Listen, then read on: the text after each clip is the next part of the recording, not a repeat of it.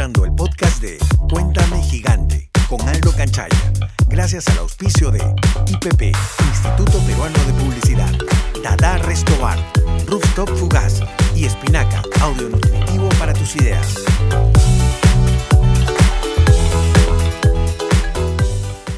Hola, hoy estamos en Cuéntame Gigante con Sergio Terry.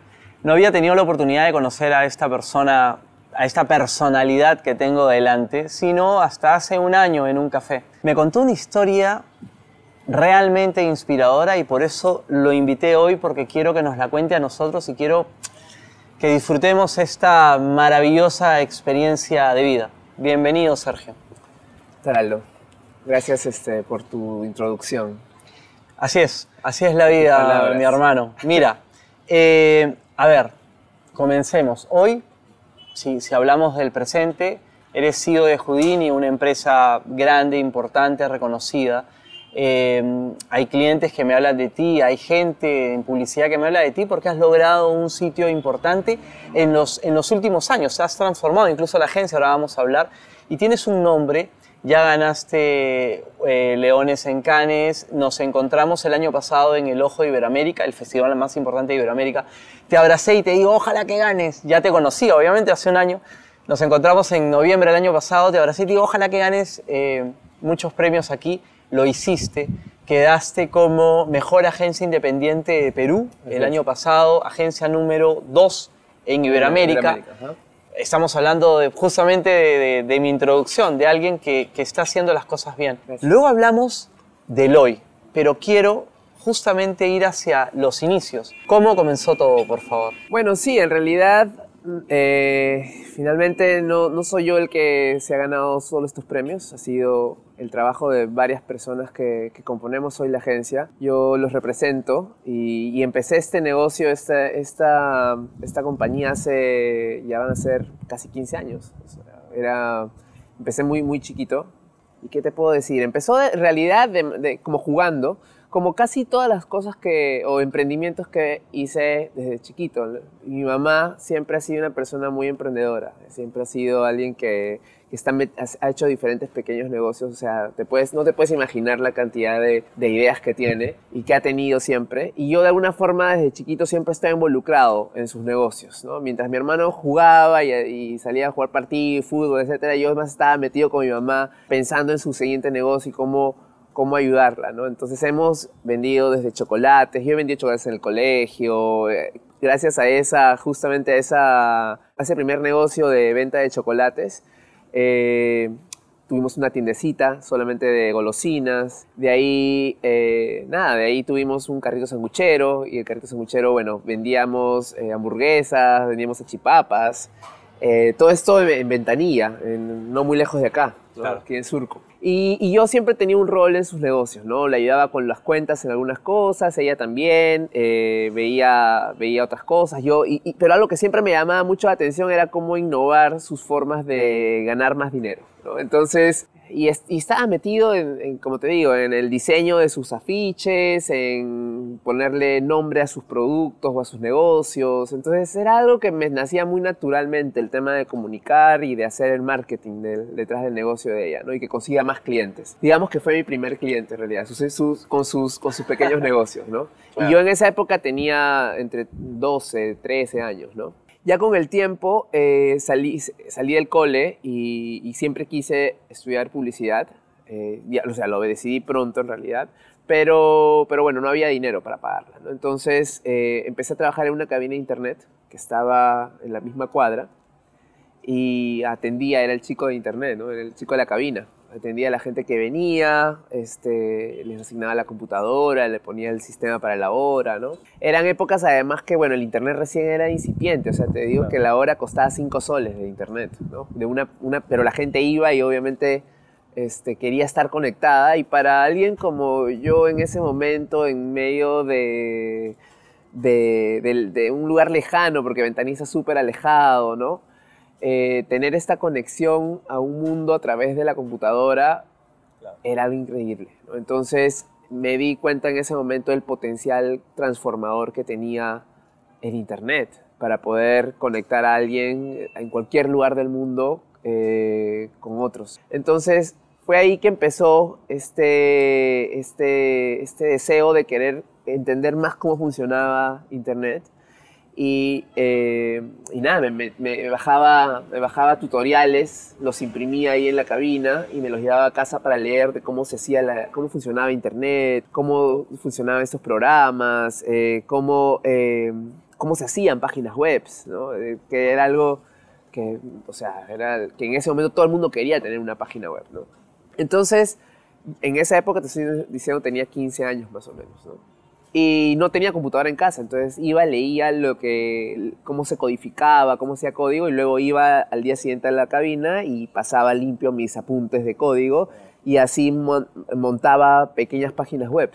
Y le hice páginas web a los negocios de mi mamá, a, la sanguchería que tenía, ¿no? Este, quería hacer un sistema de delivery para, en esa época, imagínate, te hablo del 2001, 2000.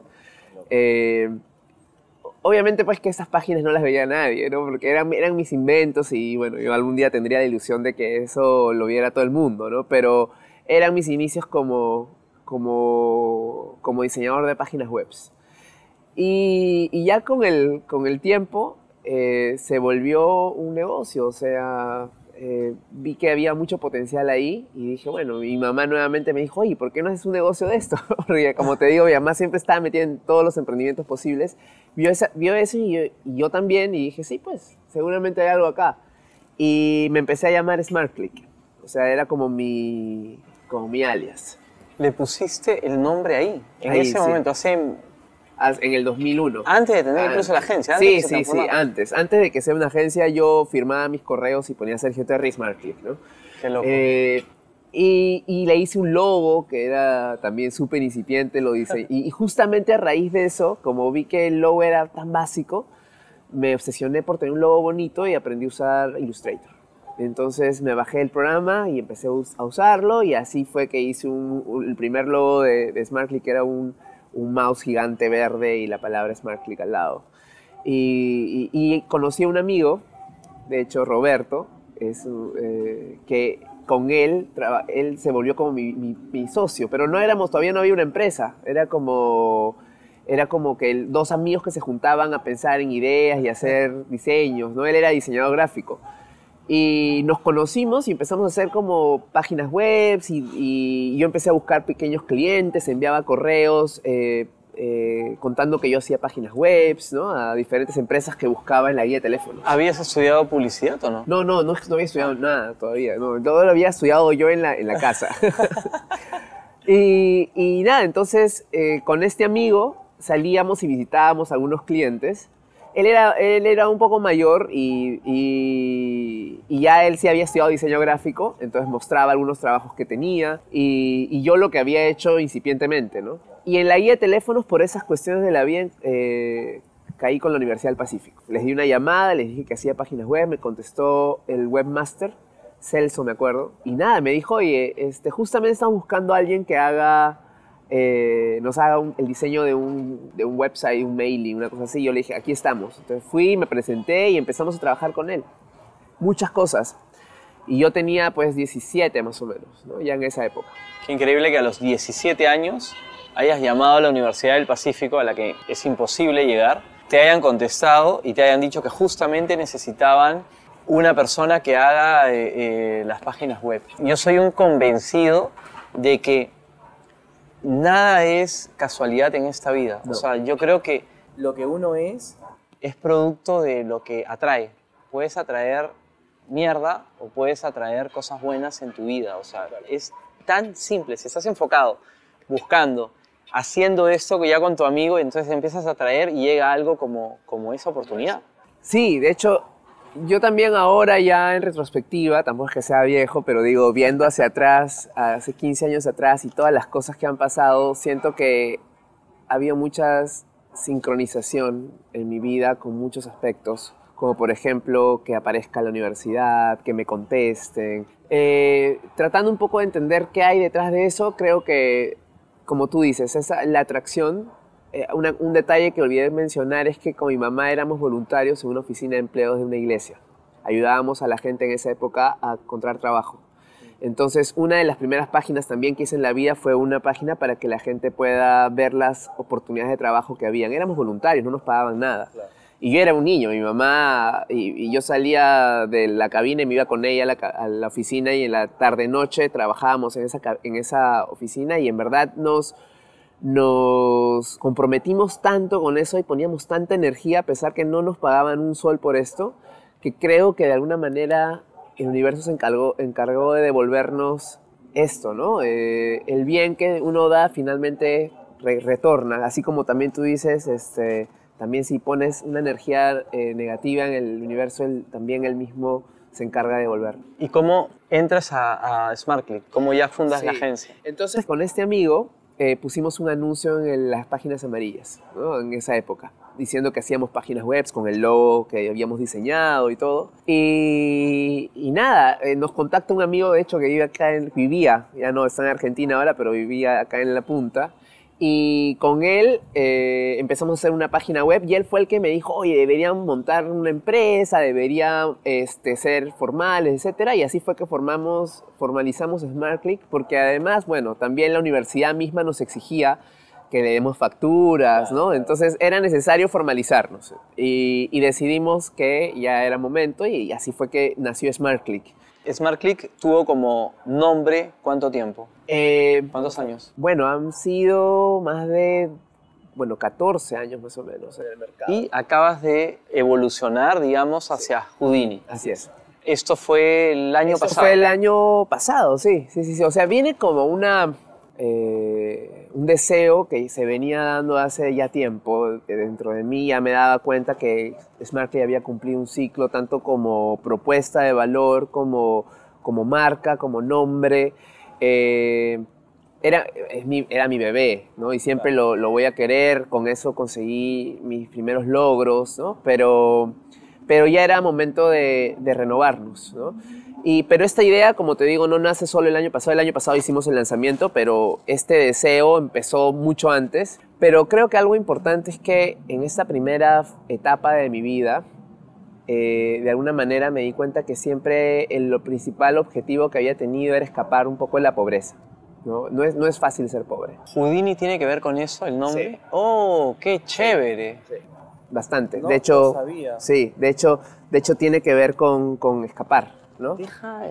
a ver, qué buen nombre. Sí, o sea, hay una, eh, de hecho, para llegar al nombre no fue fácil tampoco, ¿no? Pero es un, también una mirada interna de lo que yo vivía en ese momento. Oh, qué chévere, te felicito por el nombre, de verdad, me encanta. Gracias, gracias. Este, y bueno, nada, entonces los primeros años, la etapa con Smart Click fue escapar un poco de la pobreza que era dura que era complicada, siempre con ese temor de que algún día volvamos a ser, eh, no somos millonarios, pero que volvamos a, esa época, que era linda, pero que era dura, que era difícil. Entonces, eh, pero mi mente cambió, creo que hace un par, unos tres años dije, no, ya no puedo seguir escapando de la pobreza. En realidad, este, fueron épocas que, que quedaron en el pasado y ahora hay que mirar hacia adelante y siempre con optimismo, ¿no? Y sin embargo, también me sentí atrapado ya en otros aspectos. Por ejemplo, el hecho de que se nos considerara solo como una agencia digital cuando éramos muy, somos mucho más que eso. En esa época éramos ya una agencia mucho más integrada, varias campañas nuestras habían trascendido al, al medio.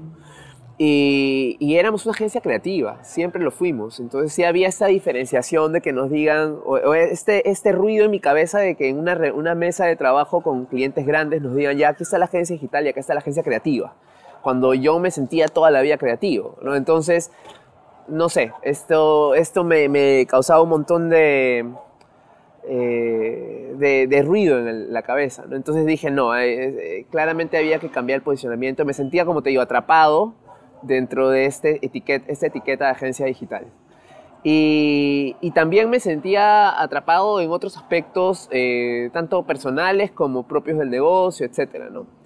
Y, y, nada, fue así que en un vuelo, de hecho, este, de Lima a Bogotá, me, acuerdo, pensando en nombres, eh, estaba yo leyendo un libro en esa época, ¿no? Este, eh, Cavalier and Clay se llama, el libro. Bueno, el libro se llama Shavon, pero es, es la historia de dos, de dos niños en Nueva York que juegan a ser escapistas.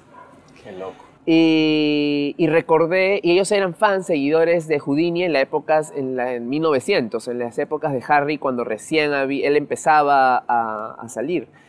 Y, y sentí un paralelo, empecé a buscar más sobre su vida, encontré varias coincidencias interesantes, como que él muere el día que yo nazco. No. Sí, él muere el 31 de octubre y yo nazco el 31 de octubre. Sí, no el mismo año. Ese era el nombre, eso. claro, ese era el nombre definitivamente. Sí, y, y nada, entonces este, esa- esas coincidencias eh, mínimas, pero digamos que interesantes, y luego un poco la sensación que él tuvo cuando él, cuando muere su madre, él dentro de este ocultismo que, y esta magia, intentó comunicarse con ella y vinieron muchos charlatanes. ¿no? Desaparecieron muchos videntes, charlatanes a decirle que podían hablar con su madre y él se dio cuenta que es rápidamente que era, había mucho bullshit ¿no? en, la- en la- en- en el mundo de la magia sobre todo. Y él quería, dejar, quería hacer las cosas bien y primero destapar a estos mm, eh, falsos magos que te prometían que podían comunicarse o resucitar a tus seres queridos. Y, y por otro lado, eh, eh, demostrar que no solamente se trata de magia, la magia, detrás de la magia hay mucha ciencia, hay mucha práctica, hay mucha investigación, hay mucha, eh, mucha teoría. Entonces, nuevamente, yo me sentí también un poco así, siento que en el mercado este, hay, hay opciones que necesariamente no son tan, tan, tan buenas. Yo siento que tenemos un buen producto en la agencia y además eh, también creo de que, de que nada, tenemos que, detrás del trabajo que hacemos como publicistas no es, no es simplemente un piano que te cae en la cabeza, las ideas no nacen así, son parte de un proceso, son parte de una estrategia y también tienen que ser, eh, tienen que ser eh, vistas desde ese punto de vista con seriedad, ¿no? Genial. ¿Y qué es lo mejor, qué es lo peor primero que te ha pasado en todo este tiempo, en, tu carrera? Siempre se habla mucho de los logros y de, y de todo lo bueno, pero poco se habla justamente de los fracasos o de lo, o de lo malo que puede haber pasado en tu vida. Eh, es difícil desaparecer, pero ¿qué durante todo este tiempo, sabes? Eres fundador y, y, y, y CEO de una agencia que, digamos, ha evolucionado, incluso se ha transformado. ¿Qué es lo peor que te ha pasado en todo este tiempo, lo más malo? Yo no lo, mira, yo trato realmente, y los que me conocen son, lo saben, trato de, de ver siempre el vaso medio lleno. Este, soy una persona igual es, dramática y he aprendido a vivir con ese drama interno y esa preocupación interna que creo que me ha impulsado siempre a, a ir por más. Eh, pero, pero algo que sí creo es que eh, he aprendido a vivir con la incertidumbre ¿no? y, e incluso a extrañarla ¿no? hasta cierto punto. O sea, siento que como emprende- emprendedores eh, vivimos constantemente con la incertidumbre de si... Y, bueno, eso sumado a que por, de por sí la industria publicitaria es muy... El mercado publicitario es muy eh, incierto. Eh, creo que hay que aprender a vivir y convivir con esa incertidumbre de que un cliente se pueda ir, de que, no sé, de que la SUNAT te tenga que cobrar más, de que, o sea, hay muchas cosas que se podrían ver como fracasos, pero en realidad creo que esa incertidumbre de, que alguien se vaya, de que alguien te cobre de más, de que alguien no te pague, etcétera, son finalmente experiencias, ¿no? Y hay, que, hay que pasarlas. Entonces, no diría que hubo algo malo necesariamente, creo que han habido experiencias que han sido difíciles y que las he sabido surfear eh, con la ayuda de mi equipo, porque lo que, algo que también es importante es que he aprendido a no sufrir solo. Eh, ¿no? y, y eso creo que es súper importante porque eh, enfrentar de lado con otras personas y no creer que lo sabes todo es súper importante. ¿no? Entonces, creo que los principales errores que cometí los cometía cuando creía que lo sabía todo y que podía solucionarlo todo desde mi conocimiento y mi intuición, que no es mala, creo, pero que claramente siempre tiene que tener un respaldo. Entonces, me he rodeado de gente que yo siempre digo, con- lo que no sé lo contrato. Entonces, eh, si, si, si, si no sé de números, entonces contrato a alguien de finanzas. Si no sé de talento, contrato a alguien de recursos humanos. Si, si no sé de inteligencia artificial, me voy a tomar un café con alguien que hable de inteligencia artificial. Entonces, así aprendo. Eh, y nada, entonces los, los retos los he surfeado con, con buenas personas alrededor. ¿Y qué es lo mejor que te ha pasado en toda tu carrera? Son tantas cosas, como te digo, yo creo que lo mejor que me pasa constantemente es la sincronicidad con la que pasan las cosas. O sea, por ejemplo, el hecho de que tú y yo nos encontremos, nos tomemos un café, una relación que tuvimos, una conversación que tuvimos hace un año y medio y que hoy estamos acá, eso es algo muy bueno que nos está pasando. ¿Sabes, que, tú, que la conversación que tuvimos fue una de las de los puntos que tuve en, en, el momento en el que se dio para tomar decisiones. O sea, yo estaba como, como pensando en, en, next steps. en un next step que, que significaba eh, emprender. Estaba con todo eso. Yo he tenido que atravesar por, obviamente, jamás emprender, porque en mi cabeza era así y hoy soy un emprendedor y el tema de la incertidumbre es, es esa y vives con eso. Me preguntaron en una charla la semana pasada en un, en un conversatorio que hubo, eh, ¿qué pasa con el tema de emprender? O sea, ¿qué fue la, la, sensación que tuviste cuando dijiste que voy a tomar la decisión y voy a fundar Canchayazo? Y le dije, uy, ¿puedo decirlo delante de los estudiantes? Digo, ¿puedo decir una palabra un poco subida de tono? Sí, claro, claro, ah.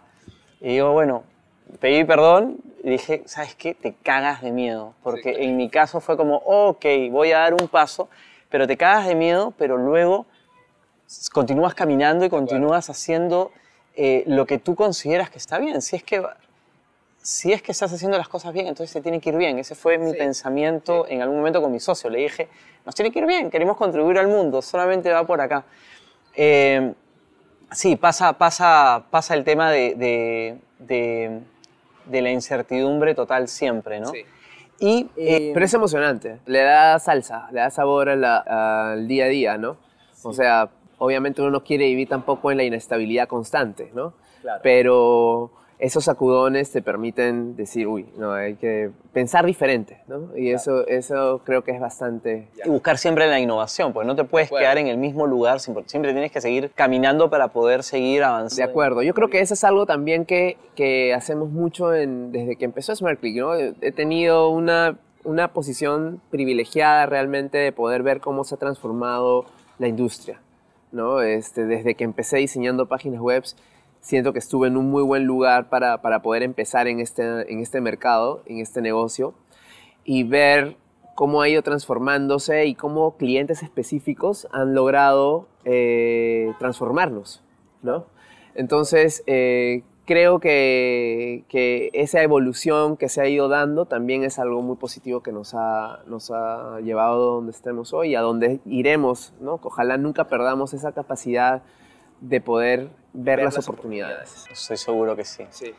Cuéntame, eh, un CEO como tú, ¿cómo se desconecta? ¿Cómo se relaja? ¿O cómo eh, puede equilibrar su vida intensa eh, diaria? Sí, de hecho, este es una muy buena pregunta porque creo que, que también en el camino aprendí a, generar mucho más balance en mi vida. Eh, los primeros, todos mis 20 me los pasé trabajando. O sea, también quienes, mis buenos amigos, quienes me conocen, saben de que soy workahólico y que me encantaba estar metido en mi oficina, sentado en mi computadora. Empecé siempre así, o sea, siempre programando, un chiquito metido en su, en su máquina, ¿no? Y donde estaba siempre tenía mi computadora al lado. Entonces, eh, eso ha sido los 20 y era, creo que era lo que era necesario en el momento, pero sí también siento que me perdí grandes momentos, ¿no? Ahora converso con amigos, desde fiestas que pasaron en las que no estuve, cumpleaños a los que no fui, conversaciones en las que no participé, eh, relaciones que perdí. Entonces creo que también hay...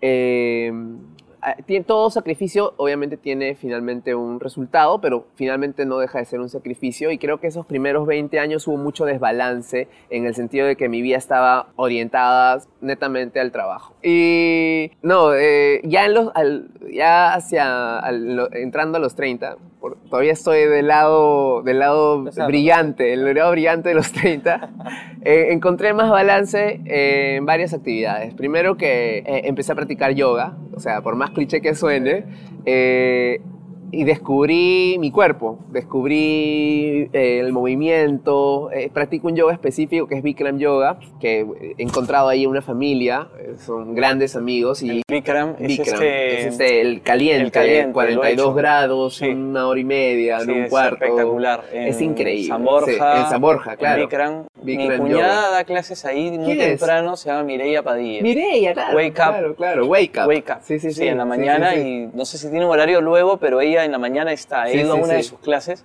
No nos hemos visto porque he ido recién Ya. eh, y es espectacular. Sí, sí, no, bueno. Bueno, no, me- no lo están pagando, eh, no estamos piseando Bikram Yoga, No, no pero, estamos pero igual.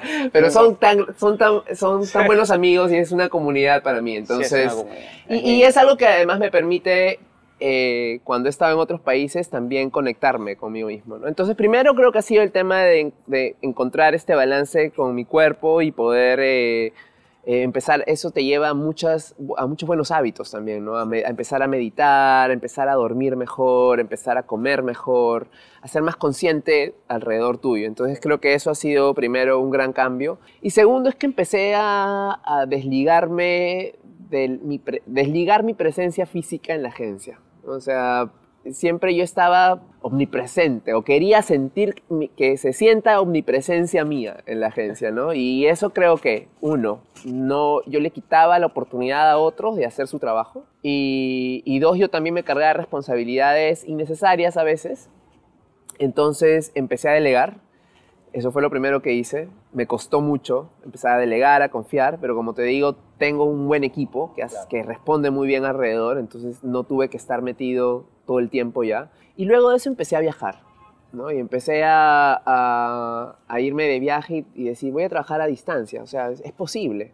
Entonces empecé a viajar, me fui a- he conocido varias ciudades y he tenido la oportunidad de, irme, no sé, una semana a una ciudad y sentarme en un café y chambear y luego caminar por la ciudad y luego irme a otro café y seguir caminando. Entonces, eh, eso ha sido creo que el, balance. He conocido además, he expandido eh, mi red de personas, de contactos, muchísimo viajando, conocido grandes amigos, personas que hoy me, me atienden cuando los voy a ver o que, están, o que vienen a visitarme. Entonces es es súper rico ese intercambio, ¿no? Chévere.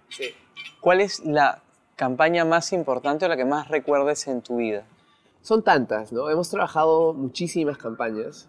Eh, yo diría que hay clientes que nos han cambiado. Hay, yo, bueno, empezando, creo que la Universidad del Pacífico fue para mí el- un- un- no solamente un cliente, sino un mentor. Grandes amigos, un gran amigo, César Mesa, que está ahí, bueno, ya no, que ahora tiene su propia consultora, y que nos dio la oportunidad, de él y todo su equipo, primer, primer gran cliente, con ellos hicimos cosas lindas. Estaban locos los de la Universidad del Pacífico, o sea, los, de- tenía que haber un loco detrás. O sea, Para los contratar a alguien 17 de años, 18, bueno, eres de contratabas a child alguien labor. de 17 años, estás loco. O sea, primero saca tu DNI, chivolo, y hazlo. Pero, ¿cómo reconocieron o cómo, cómo abrieron una puerta y lograron... Creo que ni se enteraron, de verdad. Lo que pasa es que yo era... Entonces, editemos esto, no, él tenía 26 años. Lo que pasa es que yo siempre he sido bien chiquiviejo. Entonces siempre he sido como... Iba a las reuniones y, y me sentía bien, bien, bien adulto. Y siempre hablaba de tú a tú con todos. No te preocupes, esta parte no va a salir en la entrevista. Vamos, eso es un No, detrás de cámara. Ya ahora César lo sabe. ¿no? Este, y bueno, ellos, eh, y luego apareció otra, alguien que nos transformó completamente, que fue Falabella, el grupo, ¿no? Eh, empezamos con Saga y trabajamos con ellos cuatro años a través de una gran amiga mía también hoy, que es En Andrade, eh, de la clínica. oh, sí, claro. Sí, sí, Eh, y con Ena. Con Cristina Rendón, grandes amigas, mentoras también que con ellas trabajamos en un proyecto lindo, se llamó Radio Yin, y trabajamos allí cinco años en ese, en ese proyecto con Falabella. ¿Tú hiciste ese proyecto? Oh, qué bueno, increíble. Sí, sí, sí, un proyecto que duró muchísimo. Empezó como una campaña y se volvió algo Sí, sí, sí, durante años, sí. Y, y fue uno de los primeros proyectos digitales que hubo de una marca en Sí, Perú, claro, entonces claro, era, era importante. Y, y nada, yo diría que Radio Yin fue, o sea, Falabella fue un gran transformador porque nos dio el salto de ser simplemente una agencia de diseño de páginas web a, algo, a una agencia más de digital, De ideas. de digamos, ideas. claro.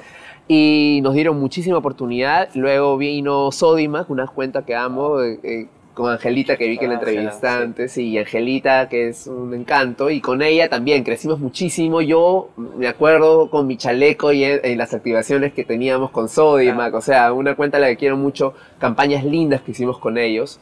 Eh, no solo en Lima, en otros lugares también, en Trujillo, en Arequipa. Entonces fue, fue muy rico estar con ellos. Y finalmente, eh, un cliente al que le guardo no solo cariño, sino muchísimo respeto es Bacus, ¿no? que es un partner para hoy, eh, un, partner nuestro hoy. Ya van a ser cinco años trabajando juntos. La historia de cómo llegó Cristal a nuestra, a nuestra agencia también es muy bonita. Eh, nosotros estábamos pasando por una de esas épocas difíciles en la agencia, en el 2013. Y, y nada, un día recibo una llamada telefónica y mi, mi- mi asistente me dice, oye, está alguien de Bacus que quiere hablar contigo. Eh, mira, en esa época estábamos por vender la agencia, te cuento. Oh. ¿ya? O sea, estábamos Claro. pasándola duro. Y no iba a ser una muy buena compra en realidad, ¿ya? Pero bueno, era lo que había y bueno, me daba a mí cierta seguridad. Entonces, pero nuevamente esa sincronización hace que las cosas pasen y me llaman por teléfono, respondo y era alguien de marketing de Bacus que nos invita a participar en el pitch de cristal, pero que había muy poco tiempo para hacerlo. Nos dieron, no sé, ni una semana creo que fue. Y nos dieron el brief, eh, fuimos a la presentación y tú sabes que el día ante, previo a la, a la licitación, a la presentación, yo estaba con una amiga, que justamente en Cannes estábamos hablando el otro día con ella de eso, y, y me, y veo la presenta y digo, no me gusta. Y digo, no vamos. Entonces, porque sí, yo soy así de, de- de Radical. radical. No, no podemos ir con algo que no esté a nivel de lo que ellas están buscando. ¿no? Chócatela. Entonces, Exactamente igual. eh, no sé, me sentía muy, muy debajo del estándar de la agencia, pero en realidad no estábamos mal. Ella me hizo ver que no estábamos mal, lo que pasaba es que faltaba un puente entre la parte estratégica y la creativa. Entonces me voy a mi casa tipo 11 de la noche, la reunión era a las 9 de la mañana al día siguiente, y ya resignado ahí con lo que teníamos. Y en pleno, mientras estaba echado en el mueble, me quedé dormido revisando igual la presente y practicando mi, mi parte, eh, me quedo dormido. Y en medio del sueño, en medio, en medio del, del- de, perdón, del- de dormir, tengo un sueño rapidísimo, ¿ya? Donde ve, me acuerdo que mi mamá vendía cerveza cristal en la sanguchería que teníamos. Y entonces recuerdo y empiezo a recordar cosas, momentos con cerveza cristal. Entonces me despierto y le escribo una carta, como si Cristal fue un reencuentro entre Cristal y Sergio. ¿no? Y hablábamos en esa época, en ese momento, de cómo ellos nos acompañaron en el crecimiento del negocio, eh, cómo le enseñaban a mi mamá a, poner sus, sus- su- a poner mejor, exhibir sus productos, la capacitaban en contabilidad básica para negocios pequeños, no para tiendas. Entonces, eh, y, y hablaba de esa carta sobre ese, esos momentos que vivimos y cómo en el tiempo nos separamos y hoy tenemos esta oportunidad de volver a encontrarnos. Mierda. En, la, en, la, en, la- en el pitch, en la, en la presentación, cuando mi amiga termina su introducción estratégica y me da paso a mí, yo empiezo leyendo la carta. Y yo pasaba además por un momento eh, emocionalmente complicado con la agencia. Entonces era inevitable que se sienta, se sienta mucho eh, detrás de esta carta, ¿no? Y cuando terminé de leer, algunas de las personas que estaban ahí estaban llorando. Después de esto, presenté, fluyó muchísimo la presentación. A los tres días nos dijeron que habíamos ganado y cuando vinieron a contarnos de que de por qué nos habían elegido y todo, nos dijeron la carta fue transformadora, fue clave, porque nos dimos cuenta que no había nadie más que sienta la marca como la sentías y la relación que guardabas tú con ella. Entonces queremos que, queremos que esa misma sensibilidad se encuentre en lo que hacemos. Finalmente las mejores ideas, las mejores ideas están basadas en experiencias personales. Tú lo debes de saber mejor que nadie, ¿no? Claro. Y creo que todas las cosas que han ido saliendo con Cristal guardan ese sello de quien haya llevado la creatividad en el momento. Habrá sido yo, habrá sido Miguel, habrá sido Nato. Cada uno ha dejado impregnado ese, ese sentimiento personal, pero siempre lo dejé claro también cuando vinieron los creativos, siempre tenemos que reflejar nuestra propia historia en esta marca, ¿no? porque es una marca que nos exige eh, y nos da esa posibilidad de reflejarnos, porque es, es una marca histórica. Qué loco. Justo hablé de eso con, en, en- en alguna charla recién y decía, me, me preguntaban sobre cómo, cómo pensar o cómo crear. Yo le decía, primero, vivan todo, exploren todo, lean todo, viajen todo, de, de todos los niveles. O sea, vayan al mejor restaurante, vayan al último, al, al más bajo, vayan a los agachaditos, eh, vayan a un mercado, vayan a un supermercado. O sea, viajen lo más posible porque cuanto más experiencias ustedes tengan, más historias van a tener. Y luego esas historias las van a transformar en publicidad.